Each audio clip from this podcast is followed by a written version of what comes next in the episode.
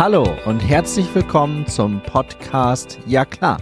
Mein Name ist Stefan Bernd und ich bin Experte für Personalmanagement und Führung. Wir haben heute den 10. Dezember 2023.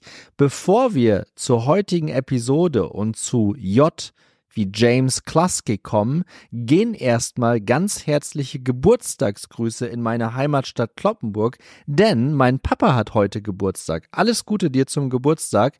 Wir melden uns natürlich nachher noch via FaceTime und gratulieren dir dann nochmal virtuell persönlich. Aber an dieser Stelle möchte ich dir jetzt schon mal ganz herzlich zum Geburtstag gratulieren.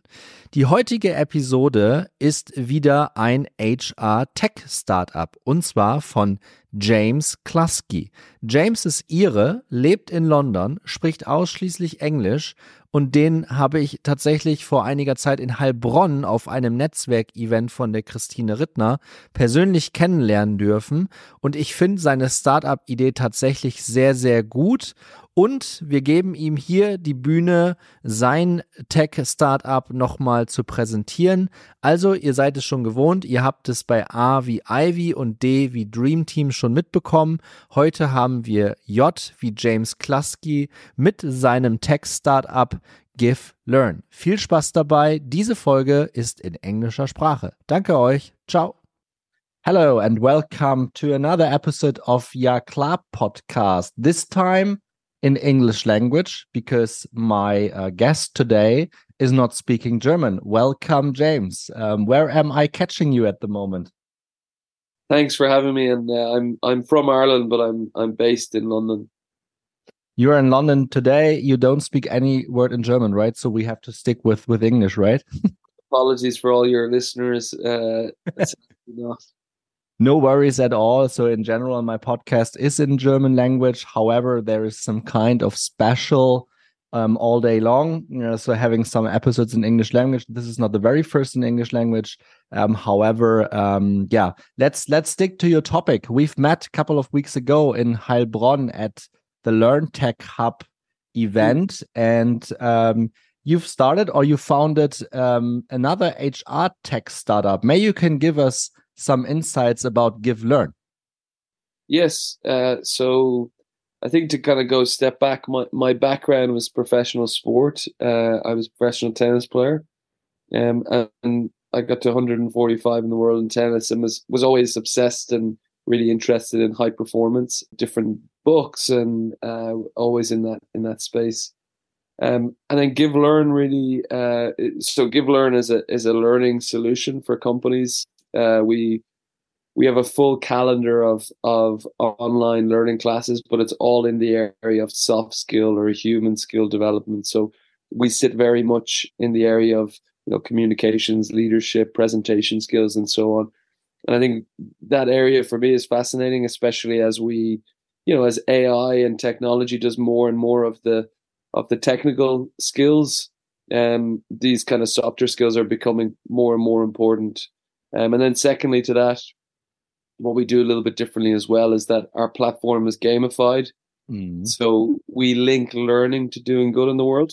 So when you when you attend our classes, you earn points, and then you can use those points to donate to different social causes and charities. So there's a there's a um, a kind of a circular piece there. So my my vision with GiveLearn was always to to link learning to doing good. That someone would come to a class, invest in their personal professional development, do good for themselves, but do good for someone else somewhere else. And really that's what we're what we're building out. Where are we after three years GiveLearn? Are you happy with the progress of your company? Yeah, I mean you can always do more, right? You're always you're always uh, stri striving to do more, but uh, yeah, I'm happy with the progress. The platform is you know getting better and better.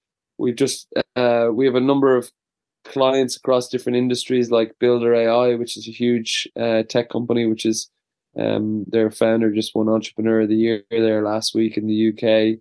Um, so they're a big client of ours. And um, we also have, we also work with a lot of um, accounting and legal firms. Mm. Um, we've start we're starting to work with Tax Assist, which is a, a accounting body in the UK with 300 locations. Um, and really, the feedback from you know accounting and legal and so on again is related to how these kind of soft human skills are becoming more and more important. Um, and then even if you look at the research, so uh, there was a recent research paper from Harvard that said that 85% of job success comes from having well developed soft and people skills and 15% from technical hard skills. So yeah. we're we're really sitting in that space and I think we're we're in a good position to to hopefully scale in the next next uh, 12 to 18 months. What do you mean with scale? Can you give us some insights on that? Yeah, so I think uh, for me, scaling is is to add more is to add more clients, uh, add more users, and so on.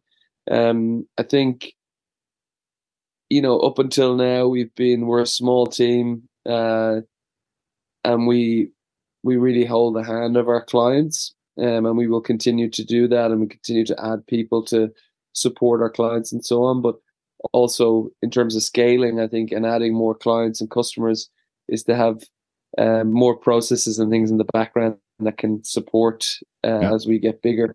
Um, I think that's that's key. So, um, yeah, so we're we're very much in the B two B space. So we're kind of we're we're we're very much talking to businesses um, around bringing GiveLearn on board.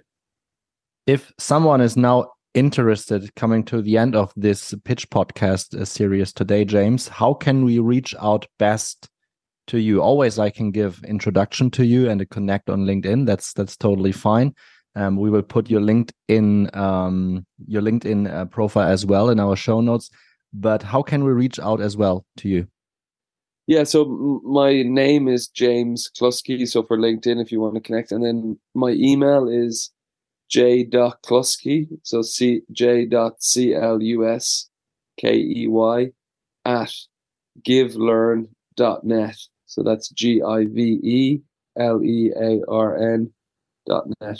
So please, uh, please, yeah, reach out. Let's chat with him. Thank you so much for today, James, and hope to see you um, soon, maybe in London, maybe in person. So let's see how, how we can arrange that. And uh, thanks for your time today. Bye for now. Thank you so much, Stefan.